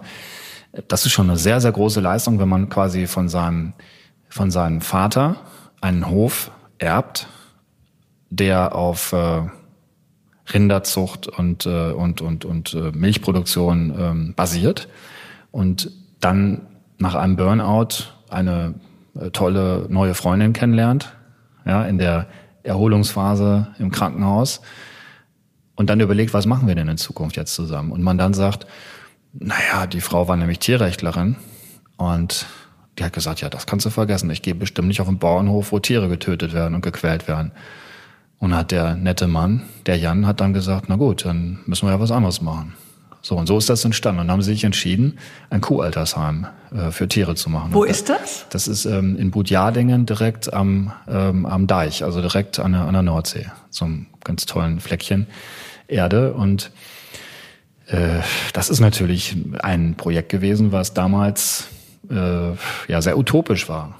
Aber mittlerweile ist es also ja bekannt wie ein bunter Hund und äh, durch sämtliche Fernsehsender gegangen und großartig zu sehen, dass das auf so einen großen Resonanzboden gestoßen ist. Und es ist wirklich im Nachhinein so, wenn man wenn man dann den ersten Flyer macht und dieses Corporate Design entwickelt und äh, mit Headlines textet, ja, und auch überhaupt einen Fließtext erstmal schreibt für ein solches Projekt, das habe ich ja alles gemacht, natürlich auch in enger Absprache mit diesen beiden äh, Gründern, äh, dann kann man sich das nicht unbedingt vorstellen, wie stark sich das dann entwickelt. Also was wirklich daraus werden kann, ja. Und äh, ist ja nicht, ist ja nicht die Kommunikation alleine, die es jetzt äh, so in die Zukunft trägt, sondern die ganze Arbeit, die da reingesteckt wird. Auch diese Menschen, die haben fast nie Urlaub zum Beispiel, weil die müssen ja immer bei den Tieren sein. Das ist schon Wahnsinn. Also was die da so an, an, an Fleiß und, und Liebe reinstecken. Aber ich habe mal viele Jahre später auf der äh, Veganfachmesse habe ich mal abends im Hotel zusammengesessen mit dem Jan, mit dem Gründer dieses äh, Lebenshofes im Kuhaltersheim. Und er hat mir gesagt, weißt du, Christian, du hast mir damals mal gesagt, ich mache jetzt diesen, also Christian macht jetzt diesen Flyer und ihr werdet euch irgendwann äh, vor Spenden gar nicht mehr retten können, auch wenn ihr euch das jetzt noch gar nicht vorstellen könnt. Sagt er, und genauso ist es wirklich, wirklich gewesen. Und das hat natürlich auch die Zukunft mit gerettet. Und da muss ich schon sagen, dass ähm, sowas, und da, da gibt ja so verschiedene Geschichtchen, ähm, das erfüllt einem dann wirklich mit Freude, weil man dann denkt, Mensch, äh, das hat sich gelohnt, das zu machen damals, äh, sich das so zu überlegen. Und ja, damit kann man ein Stück weit etwas ja, fördern, was ich gut finde. Das meine ich mit proaktiv. Ja, bewegen. Wirklich bewegen, ja. Was äh, mich bei deinem Tun beeindruckt, ist die Tatsache, dass du niemals so mit diesem erhobenen Zeigefinger daherkommst, sondern tolerant, ja, fast liebevoll denen begegnest, die noch nicht vegan leben. Ist da niemals Wut, niemals Groll? Ja, das wäre dann der moralische Mittelfinger statt der moralische ja, Zeigefinger. Fühlst, fühlst du das gar nie, dieses Also ich reg mich so. jeden Tag, sage ich ganz offen, jeden Tag, wie wahrscheinlich sag ich mal, vielleicht 85 Prozent der Menschen. Und wenn man dann überlegt, was ich gleich sage, kann ja irgendwas nicht stimmen. Also ich reg mich jeden Tag über die Dummheit der Menschen auf. Machen wahrscheinlich fast alle. Aber ich behalte es für mich so gut es geht, weil ich, ähm, weil ich weiß, dass das nicht so viel bringt. Also das habe ich schon in meiner Jugend erlebt, dass äh, bestimmte ja, Herangehensweisen nicht so produktiv sind. Und äh, das muss man, muss man dann, wenn man das schon mal erlebt hat, muss man nicht das äh, zwangshaft fortsetzen. Also ich verstehe das natürlich. Ähm, was, was manche Leute bewegt, äh, zornig und traurig zu sein, das ist ein ganz, das sind selbstverständliche menschliche ähm, Eigenschaften. Und ich habe das natürlich auch, wenn ich jetzt sehe, ich nenne mal ein aktuelles Beispiel. Meine Kinder waren in Amsterdam. Geburtstagsgeschenk, ja? Und dann sind sie, nachdem sie da Party gemacht haben oder bei einem Konzert waren, sie waren bei einem Konzert, sind sie nochmal nach Den Haag rüber. Und dann riefen die plötzlich, waren total begeistert. Also zwei, drei, vier Tage völlig begeistert. Und dann sind sie nach Den Haag rüber und haben dann gesehen, wie Leute äh, Gänse, die über die Straße gingen, einfach überfahren haben, ohne anzuhalten. Und sie haben heulend bei mir angerufen, weil sie natürlich sehr sensibel sind als Veganerin, ja. Ich meine, das würde auch nicht Veganerin, würde das auch zu weit gehen. Ja, aber das haben sie wirklich so berichtet und erzählt und sagt, was machen wir denn jetzt? Das ist doch schrecklich. Und keiner hielt an, ja. Und das sind Dinge, wenn man sowas so spontan hört und auch noch einem das auf den falschen Fuß erwischt, in dem Moment ist man natürlich mit Recht empört, traurig, zornig, alles gleichzeitig. Ja. Und äh, ich weiß gar nicht, was man machen würde, wenn man da dann spontan stehen würde. Würde man wahrscheinlich wirklich aus der Haut fallen. Aber wenn man die Gelegenheit hat, kurz drüber nachzudenken, ist es immer ratsam, ähm, ja, einfach die, es geht ja, es geht ja immer um das Ziel, was man erreichen will, ja. Und wenn man das Ziel kennt, dann finde ich, ist es auch angebracht, sich vernünftig zu verhalten, dem Ziel angepasst. Und wenn ich weiß, dass ich mit Gewalt nichts erreichen kann, dann muss ich umso friedlicher sein. Es geht ja also um Lösungen, um geht Kooperationen. Um es geht um Kooperation und echte Veränderungen. Aber es geht ja auch um das Ermahnen. Du hast auf dem ja. Firmengelände von Tönnies in Reda-Wiedenbrück einmal eine Mahnwache für die ankommenden Tiere abgehalten, ja. die dort zum Sterben hingeliefert werden. Ja.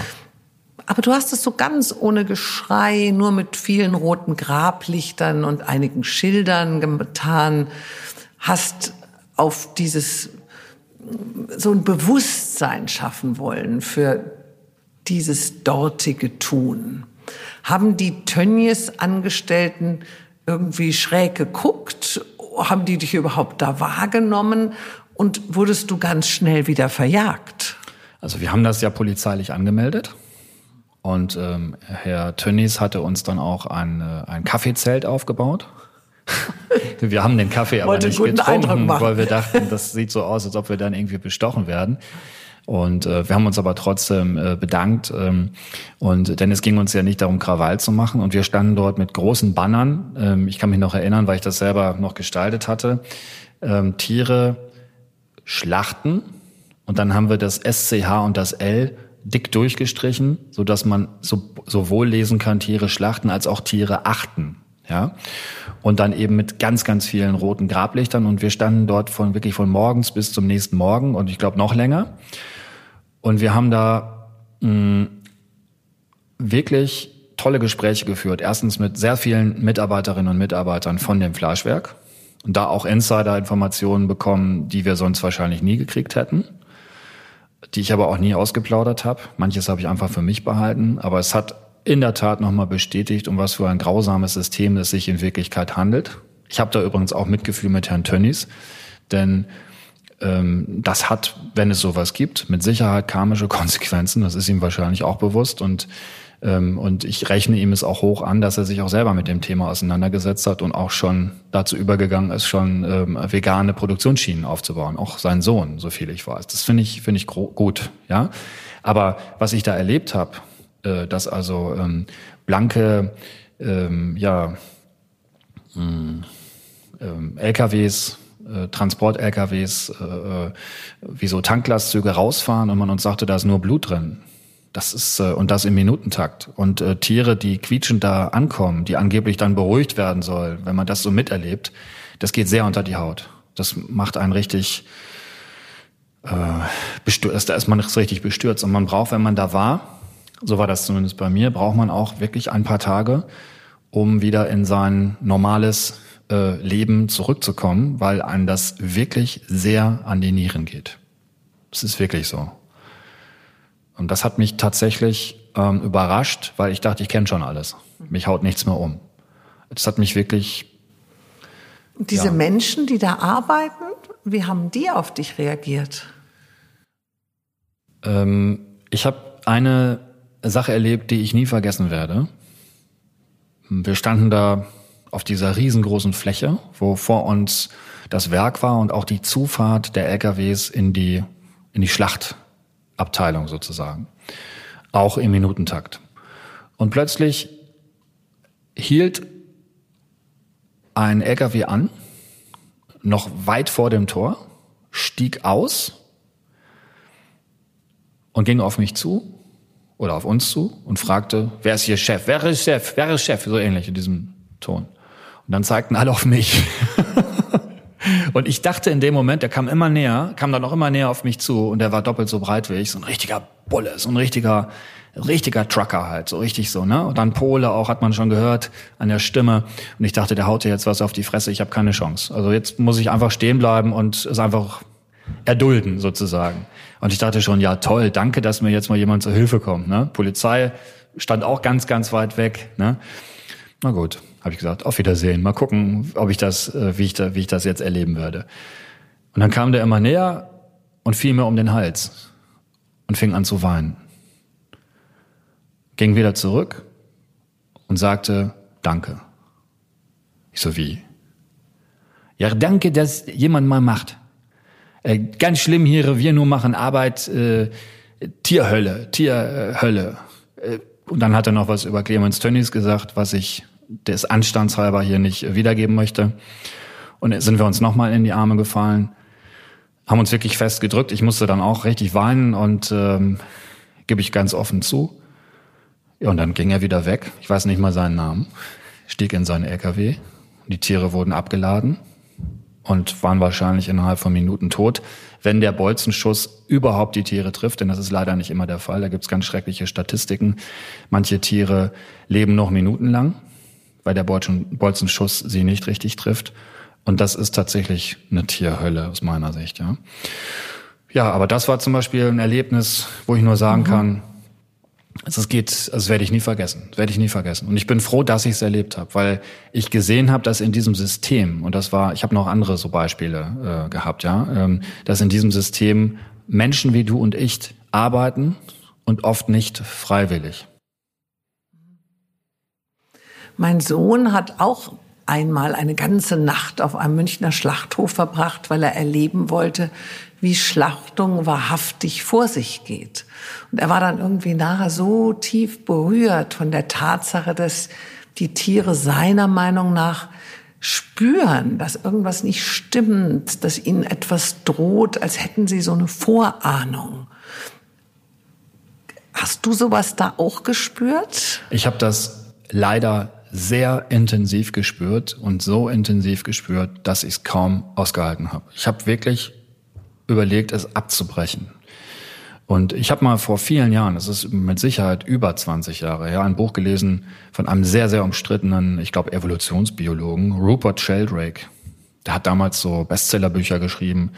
Ähm, und äh, eins davon war eins, wo er seine Leserinnen und Leser eingeladen hat, äh, mitzumachen an diesen Forschungen. Und da ging es darum, dass wenn jemand einen Hund hat oder eine Katze hat, ich ging, hier ging es aber um Hunde hauptsächlich, dass wenn jetzt jemand, sag ich mal, um 16 Uhr das Büro verlässt, ja, oder auch um 12 Uhr, eben nicht im typischen Takt, dass in dem Moment die Hündin oder der Hund schon unruhig wird und weiß, aha, jetzt macht sich Frauchen oder Herrchen auf den Weg.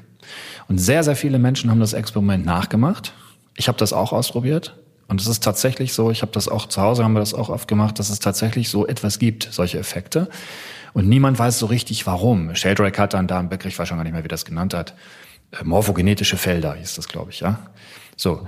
Aber wenn man dann bei, wenn man dann dort ist, in so einer, äh, ja, Grenzsituation, wo es um Leben und Tod geht, und dann schon hunderte Metern vor der Einfahrtstor zum Schlachthaus, man merkt, wie unruhig diese Tiere dann werden, dass die das nicht wollen, dass die schon ahnen, dass da etwas nicht stimmt, dann kann man gar nicht anders, als eingestehen zu müssen, dass die auch nicht doof sind. Ne? Und dass sie natürlich auch leben wollen. Und der Lebenswille kommt dann nochmal ganz stark zum, zur Geltung. Der verschafft sich Geltung. Und das hört man. Man hört das. Und die Videos, die wir da aufgezeichnet haben, das Gerappel da in diesen, in diesen, ähm, in diesen Transportern an den Gitterstäben, es ist ganz, ganz schlimm. Man kann sich das nicht vorstellen. Es ist richtig, richtig traurig. Und ich habe mir oft gedacht, wo wir vorhin mal über Verbote gesprochen haben, was ich ungerecht finde, ist, dass wir auf Zigarettenschachteln Bilder haben von todkranken Menschen, dass wir aber auf den Fleischpackungen keine Bilder haben von geschlachteten, gequälten, transportierten Tieren. Und dafür würde ich plädieren, dass man das ein, sofort einführt. Das, äh, das muss man aushalten. Und ich bin fest davon überzeugt, es würde den Verbrauch von Tierprodukten, also nicht veganen Produkten, nochmal drastisch reduzieren. Also wenn ich einen Vorschlag machen dürfte, dann sofort das auf die Verpackung drauf, damit die Leute das sagen, was ich vorhin schon mal gesagt habe. Es verbietet sich in Wirklichkeit von selbst, ja. solche Produkte zu kaufen und zu essen. Mhm.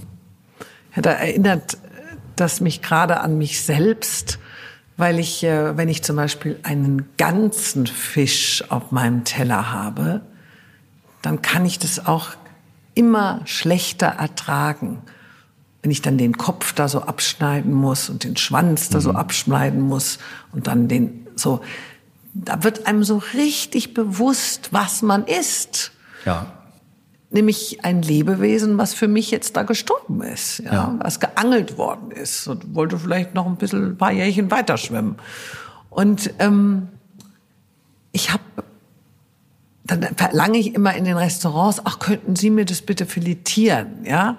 Also so, so nach dem Motto, ah, ich, äh, ich will das nicht, ich kann das nicht so wirklich. Und wenn es dann so als Filets kommt, dann bilde ich mir irgendwie wieder ein, naja, ist Materie, aber nicht ein Lebewesen. Und, und das, da hast du vollkommen recht. Vielleicht wäre das so das, der Anfang äh, vielleicht müsste man auch in die Küche gehen und dann hängt da so ein halbes Bein vom, vom, von der Kuh und dann sagt man, ach, möchten Sie einen Steak? Dann schneide ich jetzt das da ab, aber dann sieht man vielleicht noch die, die Knöchel und den Fuß und so und vielleicht würde das eben den Unterschied machen.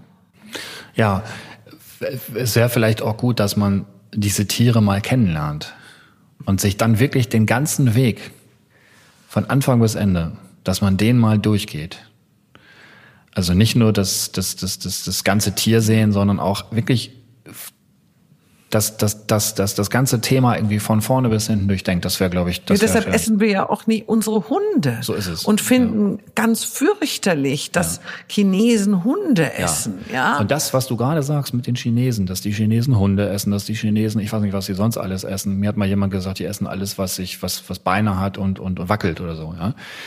Aber es ist ganz interessant, dass wir uns dann darüber aufregen, obwohl wir selber äh, ganz schlecht mit diesen sogenannten Nutztieren umgehen. Ja, oder ja? Pferde. Die Franzosen essen hier zum Teil eben, noch Pferde. Ja. Und dann, dann auch eine Empörung, wenn ja. dann irgendwie auf der Speisekarte steht Pferdefleisch. Ganz genau. Also die Frage ist ja auch irgendwie so, wo hört es auf und wo fängt es an, dass ein Lebewesen lebenswert ist? Es ist ein eine absolute Verdrängung, die ein bisschen widersprüchlich ist zu der Idee der Aufklärung. Also wenn man sie genau nimmt philosophisch. Kant hat ja gesagt, der Weg aus der selbstverschuldeten Unmündigkeit. Aber bei dem Thema vegan geht es nicht um die selbstverschuldete Unmündigkeit, sondern um die unbewusste Unmündigkeit. Und das ist jetzt der entscheidende Punkt. Das ist der Haken. Da hat es bei mir damals selber Klick gemacht. Als ich das durchschaut habe, war mir vieles klarer. Ja?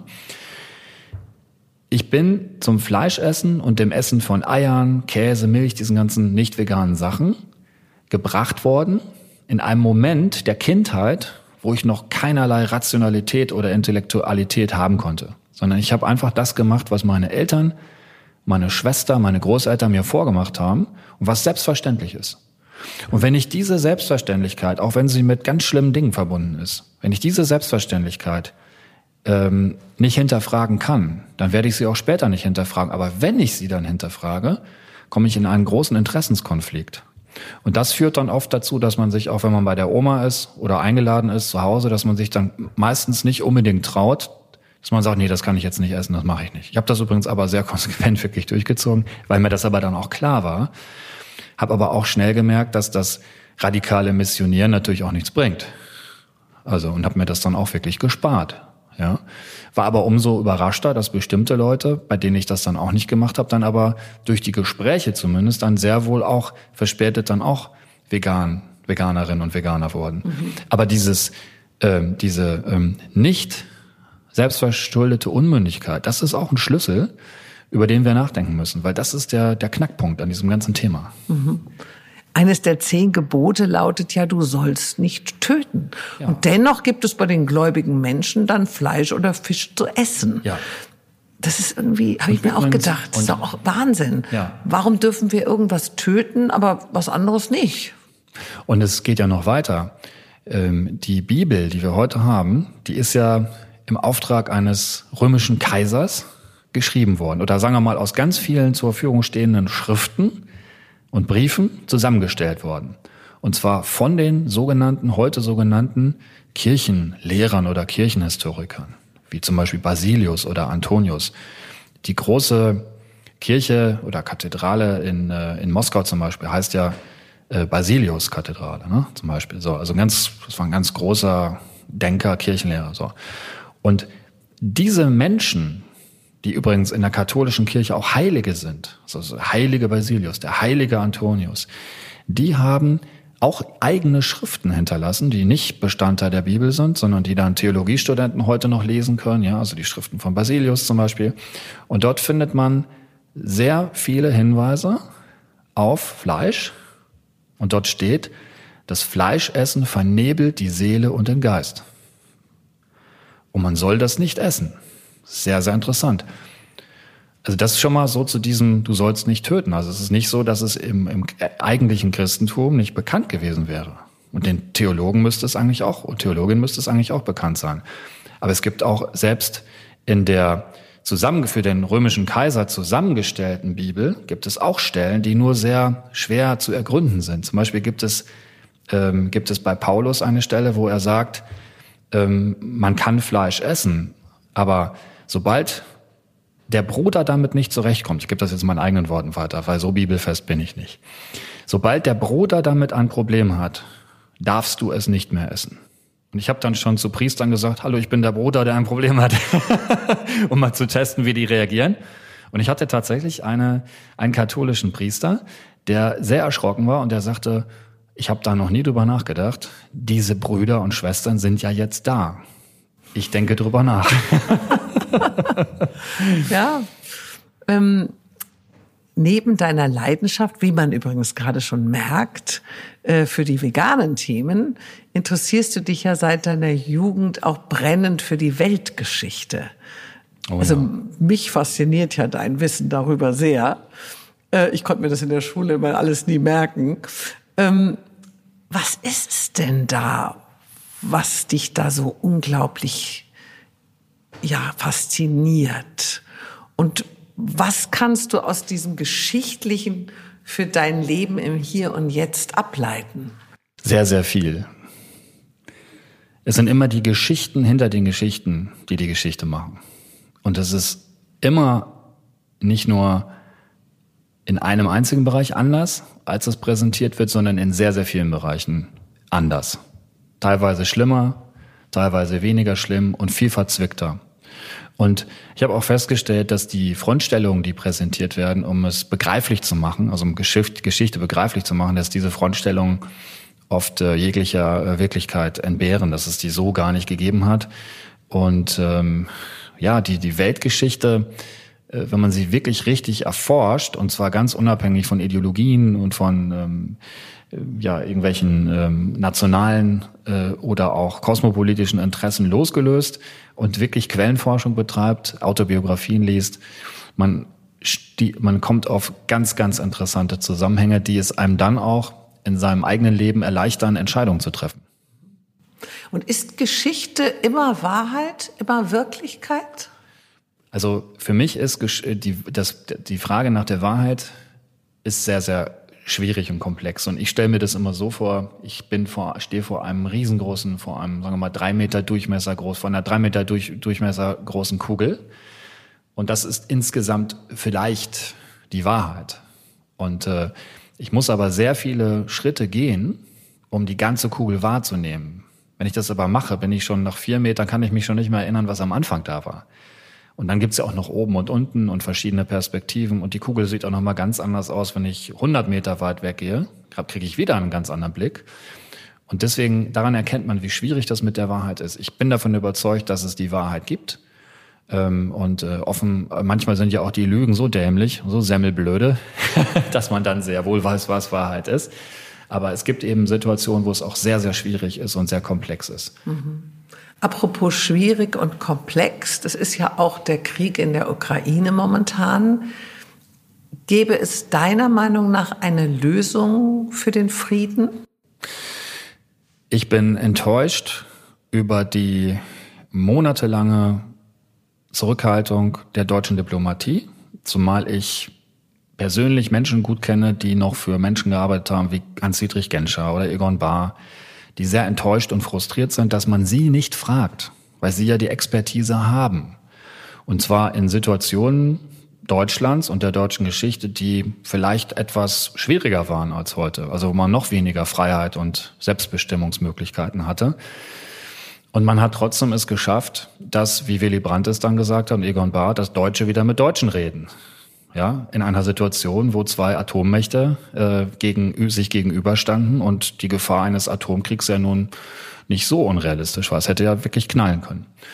Aber sie haben es geschafft, dass sie miteinander reden und haben so dieses ganze, diese ganze schreckliche Betonwand immer mehr zum Bröseln gebracht, wenn auch nur ganz, ganz, ganz, ganz langsam. Aber das ist eine, eine politische, diplomatische und Lebensleistung, die man gar nicht hoch genug anrechnen kann. Und ich finde, dass die Deutschen sich in Ost und West, ich nehme da auch die DDR mit ein, dass sie sich eine, eine Expertise erarbeitet haben in Jahrzehnten, die gar nicht hoch genug einzuordnen ist. Und mir wurde das besonders klar, als ich ein Gedicht las von Friedrich Schiller. Das heißt, deutsche Größe und es ist ein unvollendetes Gedicht. Und ich habe das in einem Gedichtsband gefunden, den ich mal bei einer DDR-Klassenfahrt gekauft hatte von Schiller. Und es heißt deutsche Größe. Und dort schrieb Schiller, das ist nicht des Deutschen Größe, ob zu siegen mit dem Schwert, in das Geisterreich zu dringen, Vorurteile zu besiegen und männlich mit dem Wahn zu kriegen.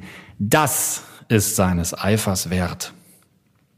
Und das hat mich so im Herzen berührt, dass ich gedacht habe, okay, wenn das jetzt ein Egon Bar auch kannte, dann verstehe ich das, was da passiert ist. Aber es ist auch unsere Aufgabe. Das ist die Aufgabe, die wir meiner Meinung nach in Mitteleuropa haben, gerade aufgrund unserer Erfahrung und auf unserer, aufgrund unserer Geschichte. Und deswegen bin ich enttäuscht, dass es wieder hieß, Germans to the front. Dass es hieß, schwere Waffen liefern. Unsere Waffenindustrie soll jetzt Panzer liefern und Haubitzen. Ich verstehe, dass ein Volk das Recht wahrnimmt, sich zu verteidigen und sich zu schützen, wenn es angegriffen wird. Selbstverständlich. Aber die Deutschen, haben wirtschaftlich so viel Potenz. Also wir sind übermächtig wirtschaftlich. Wir können, wenn wir diese Friedensidee im Kopf haben, sofort mit allen Seiten sprechen. Meine Idee war, die Amerikaner kriegen über zehn Jahre lang einen festen Kontrakt, dass sie uns ihr, äh, dass sie uns ihr Fracking-Gas schicken können. Ja, containerweise, zehn Jahre lang nehmen wir ab. Fest, so viel können die, so viel wie sie wollen, meinetwegen, ja. Können wir gut gebrauchen. Wir können sie auch weiterverkaufen, wenn wir es nicht gebrauchen können. Gleichzeitig machen wir das aber nur, wenn die Amerikaner sich dafür einsetzen, endlich Frieden herzustellen und nicht mehr äh, quasi noch Öl ins Feuer zu kippen. Ja? Die Russen, den Russen sagen wir, das war meine Idee, ähm, ihr hört auf zu schießen, ja? ähm, zieht euch zurück. Wir verhandeln über den Stand von äh, Luhansk und von, von, von der Krim aber ihr lasst jetzt die Ukraine in Ruhe und äh, wir machen dann die, äh, die Nord Stream Pipeline 1 und 2 wieder auf und nehmen euch das Gas genauso ab, weil das können wir auch gut gebrauchen. Und den Ukrainern sagen wir, wenn ihr da mitspielt und einverstanden seid, ihr kriegt auch Sicherheitsgarantien, ähm, dann ähm, werden wir Deutschen uns ganz stark dafür einsetzen, dass wir euer Land wieder mit aufbauen. Ist gar nicht schlecht für unsere Bauwirtschaft nebenbei äh, gemerkt. Und man kann ja auch das machen, was die Amerikaner nach dem Krieg in Deutschland gemacht haben, dass man quasi einen Marshallplan macht und dann eine florierende Wirtschaft dort aufbaut. Und zusammenarbeiten müssen wir sowieso, aber wir müssen das so gestalten und das würden wir dann auch den Amerikanern, hätte man den Amerikanern auch sagen können, dass die Russen ihr Gesicht nicht verlieren und dass man nicht sagt, dass der Putin erst weg muss, ähm, sondern dass man auch unabhängig davon ähm, nachvollziehen kann, dass der Papst nicht ganz Unrecht hatte, also dieser katholische Papst, als er neulich sagte, wir dürfen aber auch nicht vergessen, dass, die, dass das Bellen der NATO, Zitat Papst, ja, dass das Bellen der NATO auch mitverantwortlich ist für diese Krise. Ich weiß, dass das sehr ähm, ja nicht auf äh, nicht, dass, also dass die Deutschen sehr gespalten sind in dieser Hinsicht, aber ich finde, man muss, wenn man ähm, Frieden erhalten will, muss man erkennen, was der Gründer des preußischen Generalstabs, der von Moltke der Ältere schon erkannt hat und gesagt hat. Krieg nämlich dass Krieg immer der letzte Weg ist und immer das Ergebnis des Versagens von Politik und Diplomatie ist. Und wenn man das doch weiß, und das erwarte ich, dass wenn man fürs Auswärtige Amt zum Beispiel arbeitet, ja, dann erwarte ich, dass man das weiß. Ja, wenn man Bundeskanzler ist, erwarte ich auch, dass man das weiß. Dann muss man alles dafür tun, um, selbst wenn der Krieg ausgebrochen ist, um schnell wieder an den Verhandlungstisch zu kommen. Und wenn man jeden Tag zehn neue Leute hinschickt und mit ausgeklügelten Plänen und noch einen Vorschlag macht und noch einen Vorschlag macht und noch einen Vorschlag macht. Und wenn man so viel wirtschaftliche Power hat wie Deutschland, kann man sich das auch leisten. Dann kann man die Vorschläge, die ich skizziert habe, auch auf den Tisch legen. Und dann hat man eines gemacht, was in der Geopolitik ganz wichtig ist, dass man nämlich die Interessen aller Parteien berücksichtigt und davon die bestmöglichste Schnittmenge schafft. Aber das geht auch nur, indem man auch selbst ein bisschen beigibt, weil das gehört zum Frieden machen auch dazu. Und wenn man das gemacht hätte, auch nur ansatzweise, hätte man viel Menschenleben retten können, schon viel eher. Und mir tut jeder Mensch leid, der äh, erschossen wurde oder umgekommen ist. Mir tun aber neben den Ukrainern, die mir sehr leid tun, es tut mir sehr leid, tun mir aber auch die russischen jungen Soldaten leid, die von deutschen Waffen ähm, erschossen wurden oder die vielleicht wirklich eine Haubitze made in Germany abbekommen, tun mir auch leid. Und mir ist es egal, ob man das sagen darf oder nicht, weil das zum Beispiel ist für mich auch ein Teil der Wahrheit. Und wir müssen lernen, dass wir, dass wir, dass wir wieder mehr uns engagieren für das, was uns ausmacht, was wir gelernt haben in den letzten Jahrzehnten. Frieden herzustellen. Frieden schaffen ohne Waffen. Bei Frieden schaffen mit Waffen ist immer nur der letzte Schritt. Anders ist besser. Und jeder, der sagt, dass das nicht geht, da sag ich, nein, glaube ich nicht. Mein Vater, der war ja Jahrgang 23 und der musste als 17-Jähriger in den Krieg ziehen, war lange in russischer Gefangenschaft, floh barfuß, litt Hunger und Schmerzen und erzählte viel von seinen Kriegserfahrungen. Also er war nicht der Typ, der schwieg. An einen Satz von ihm kann ich mich immer sehr deutlich erinnern. Der sagte, der Krieg, also jeder Krieg ist ein Wirtschaftskrieg. Hat er damit recht? Ja. Leider ja. Und heute hat ja die finnische. Es gibt eine also, zynische Geschichte, die ja. ich kurz ergänzen möchte. Ich habe in der Anfang der Corona-Zeit, ich weiß gar nicht mehr, wo ich das gelesen habe, ich habe eine Ahnung, ich traue es mich nicht, hier im Podcast laut zu sagen. Ich habe an einer, in einem Buch von einem sehr bekannten Menschen, der für sich das Recht in Anspruch nimmt, ein Zeitenwandler zu sein per, par excellence für die gesamte Weltwirtschaft. Ich meine, dort hätte ich es gelesen, dort hieß es, wie schön es doch sei, dass wir in der heutigen Zeit gar keinen Krieg mehr bräuchten, sondern dass wir das heute mit anderen Mitteln machen können. So. Und das war so ein bisschen durch die Blume hindurch, dass so eine Krise wie Corona auch eine Verwandlung der Welt herstellen kann und dazu führen kann, dass Menschen eben Dinge ganz anders machen und dass sie plötzlich bereit sind, Zugeständnisse zu machen, wozu sie vielleicht zuvor ohne diese Krise nie bereit gewesen wären. Und das ist ja nur ein Hinweis darauf, dass das, was dein Vater dort gesagt hat, ähm, auf transformierte Art und Weise immer noch stattfindet.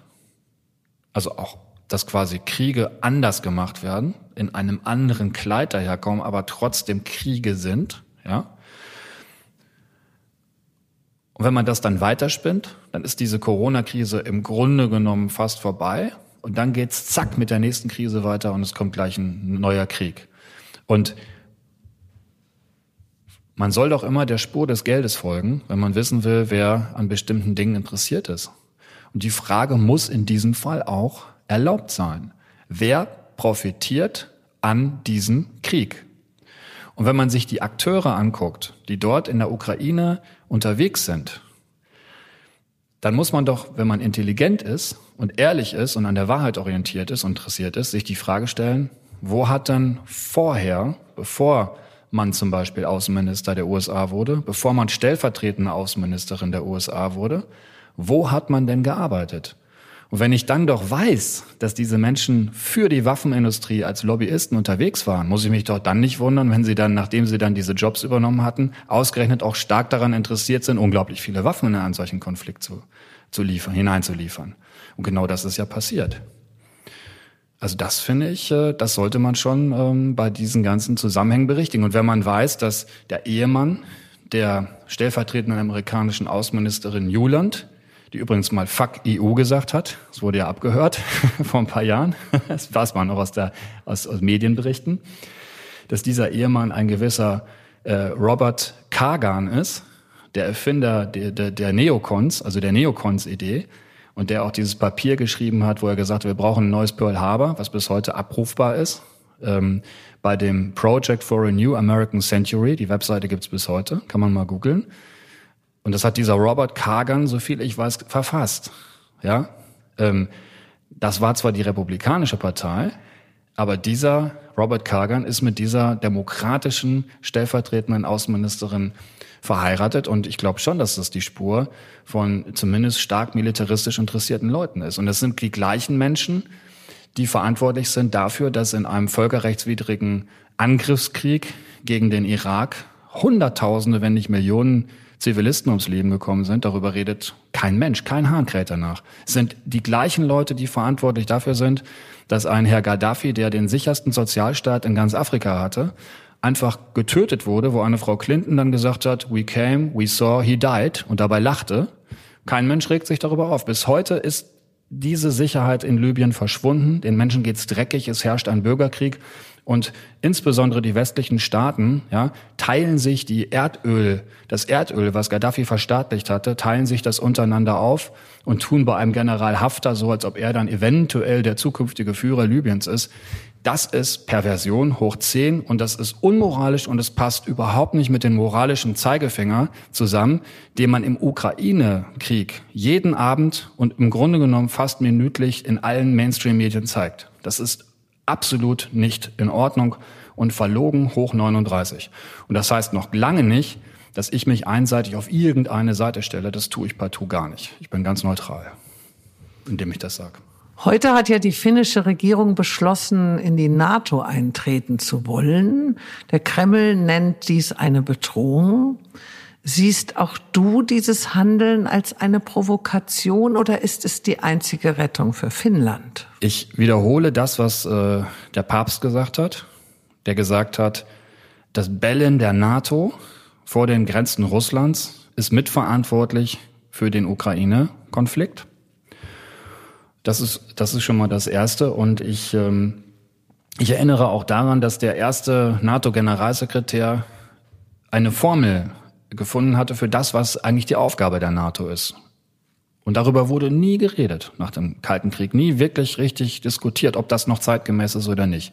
Und die Formel hieß, die NATO hat die Aufgabe, to keep America in, Russia out and Germany down.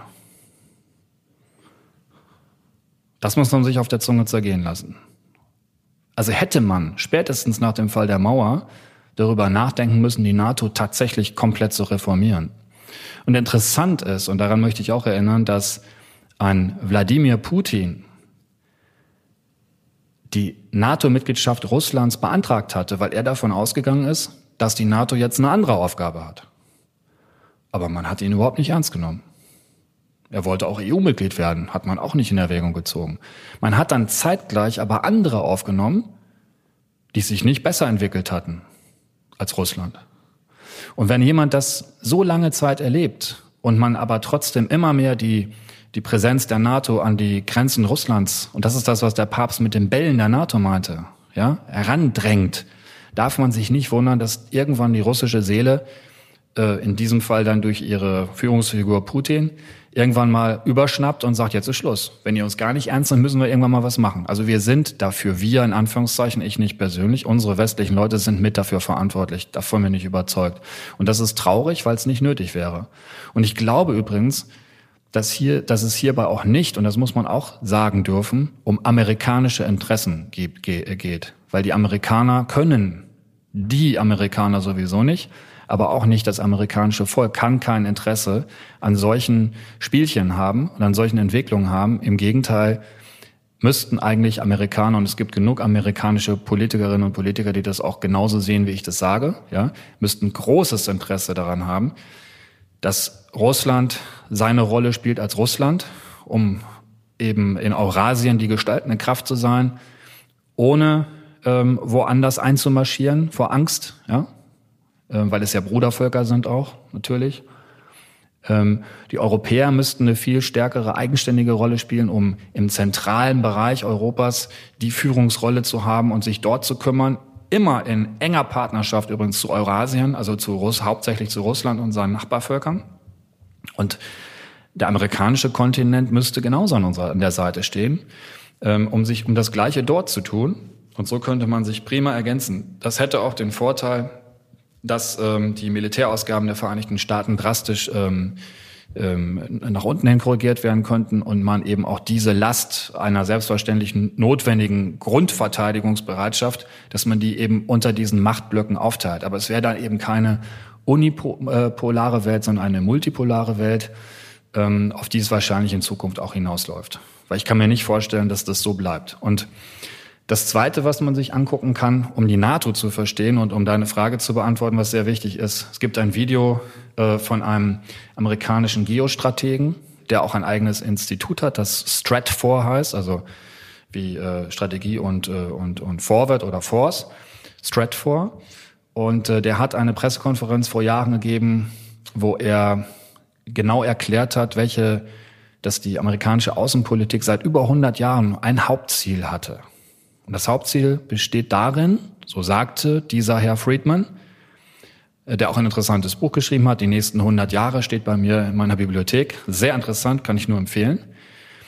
Aber dieser Mann sagte wörtlich, man kann sich das auf YouTube angucken, er sagt wörtlich, dass das Hauptziel der amerikanischen Außenpolitik seit 100 Jahren sei, ein Zusammengehen, ein zusammen, zu starkes Zusammenarbeiten zwischen Deutschland und Russland zu verhindern. Und wenn man jetzt diese Punkte, die ich über die NATO gesagt habe, wenn man die als Ellenmaß quasi anlegt an die politischen Beobachtungen, die wir machen können anhand der Ukraine-Krise, ja, dann haben wir sehr viel zu tun. Da müssen wir nämlich erstmal anfangen, Fragen zu stellen und auch mal überlegen, ob es so sinnvoll war, anhand zum Beispiel des größten, äh, des größten, der größten Kaserne, US-Kaserne außerhalb äh, Amerikas, nämlich Rammstein, ja, da nicht wegzugucken und sich wegzuducken als äh, Politik in Deutschland, ja, sondern eben die Frage zu stellen, mit welchem Recht haben wir Deutsche nicht das Recht, in dieses exterritoriale Gebiet reinzugehen? Also wir müssen immer bei den Amerikanern fragen. Es werden Konferenzen dort abgehalten, wahrscheinlich ohne, dass die deutsche Bundesregierung da rechtzeitig vorher gefragt wurde, um Genehmigung gebeten wurde. Das ist also immer noch so eine Art besetztes Land, ja, und die Frage ist eben, betrifft das nur Rammstein oder auch die vielen anderen kleinen äh, Militärstützpunkte, die es immer noch in Deutschland gibt? Und da muss man doch sagen, die Russen sind nach 1989 abgezogen. Ich weiß, ich wüsste nicht, dass noch russische Soldaten irgendwie bei Magdeburg stationiert werden, auch nicht in Warschau, äh, auch nicht in der Tschechoslowak, also in, in, der in, der Tschechischen Republik oder in der Slowakei, in Ungarn auch nicht, sind also weg komplett, aber die westlichen Truppen sind noch da. Und das muss doch irgendwann mal geändert werden. Also Europa muss doch selbstständig werden und auf eigenen Beinen stehen. Und das müssen wir in Angriff nehmen.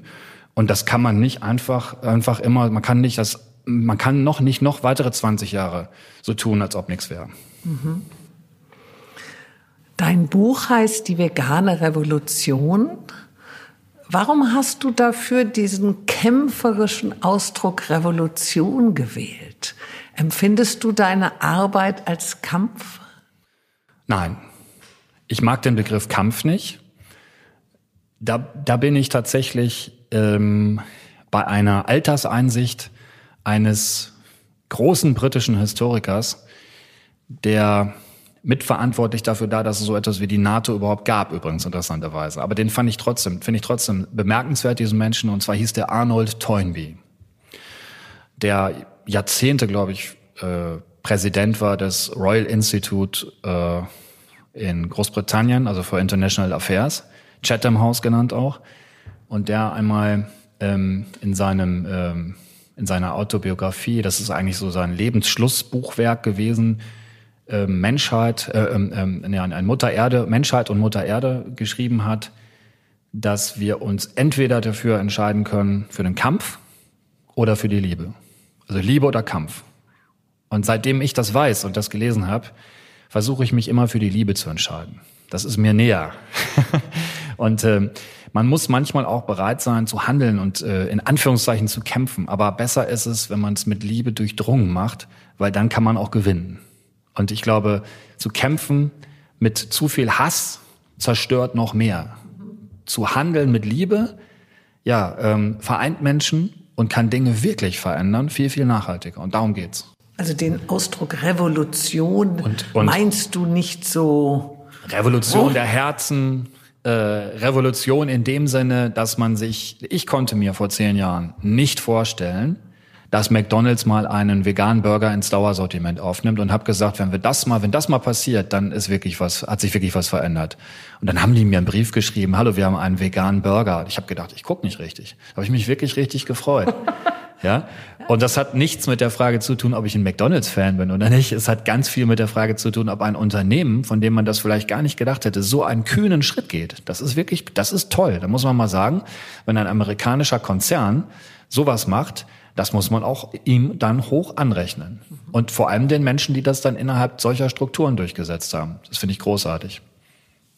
Also Liebe statt Kampf. Was hast du auf deinen veganen Wegen noch vor? Gibt es Pläne? Gibt es Träume, die du noch realisieren möchtest? Ja, ich habe selber jede Menge ähm, äh, tolle Produktideen, an die sich noch gar keiner herangewagt hat. Und da ist auch sehr viel in Vorbereitung ähm, auch mit beherzten Unternehmerinnen und Unternehmerinnen. Ähm, manchen äh, vertraue ich einiges an, die setzen das dann für mich um. Man kann ja leider nicht alles selber machen. ähm, da ist sehr, sehr viel ähm, in der Pipeline und da freue ich mich schon äh, drauf. Da geht's auch um, um, um ähm, ja, revolutionäre ähm, Transformationsprozesse für Rohstoffe für Kleidung zum Beispiel. Ja, mehr möchte ich noch nicht verraten, aber da gibt's echt spannende Sachen, die gerade angegangen werden. Und ich habe gerade mit äh, zwei ähm, bemerkenswerten Menschen einen veganen Private Equity Fonds in Vorbereitung. Den gründen wir gerade. Und der heißt ja mal Zeit. Ja, der heißt Vegantropolis. Das ist auch ein Name, den ich mal erfunden habe. Den habe ich auch eintragen lassen als Marke. Und ich ähm, ähm, ich habe den erfunden, weil dort drei wichtige Bereiche drin sind. Also immer das Wort vegan, dann das Wort Anthro für Mensch und Polis für Stadt. Und ich betrachte das aber als etwas, was die Zivilisation verändert. Also quasi der Mensch, der vegan äh, wird und dann einen Beitrag leistet für unsere Zivilisation, also Vegantropolis. Und ähm, dieser, dieser Fonds, äh, der sammelt sehr, sehr viele Millionen ein und wir haben tatsächlich jetzt äh, einen Encore-Investor, der sich bereit erklärt hat, äh, also die ersten, den ersten großen Betrag äh, zu geben und wissen dadurch auch, dass der Rest dann quasi aufgefüllt wird und wir sind begeistert, dass wir das tun dürfen. Und ich habe äh, einen ganz alten Freund ähm, begeistern können dafür, der mal äh, für eine ganz große deutsche Unternehmensberatungsgesellschaft gearbeitet hat und da äh, die rechte Hand des, des Gründers war.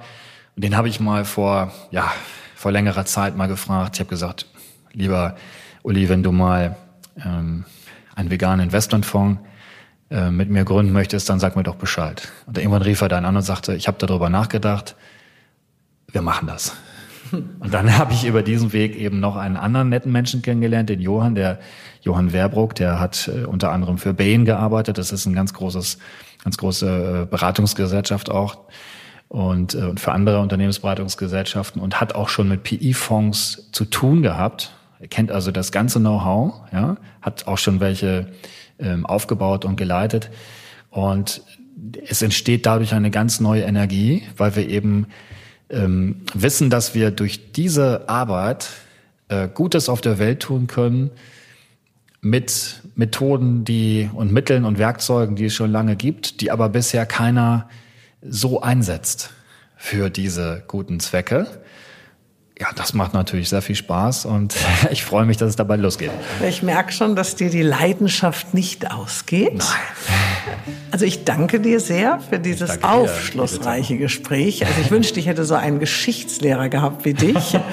Es hat mich auch sehr nachdenklich gestimmt mm, und ich hoffe, ich finde doch noch die Bereitschaft in mir, auf Milchprodukte und Fisch, also das Letzte, was ich sozusagen noch esse, zu verzichten. Zumindest macht sich mein Kopf schon auf den Weg dahin. Das finde ich großartig und ich bin mir sicher, dass du das äh, schaffst und dann dich richtig freuen wirst. Und übrigens ist das ganz wichtig, vielleicht so als, als, als letztes Wort oder so. Wir kennen doch alle diese Europahymne, diese Musik, ja? Und da gibt es aber auch einen Text zu, der ist übrigens auch von Schiller. Und da gibt es eine Stelle, wo er sagt, Freude treibt die Räder in der großen Weltenuhr. Und das ist auch der Schlüssel für diese persönliche Verantwortung, die wir haben. Das funktioniert nur, wenn man Spaß daran hat, auf Deutsch gesagt. Und den wünsche ich dir ganz besonders. danke dir. Also. Ich danke dir auch sehr herzlich.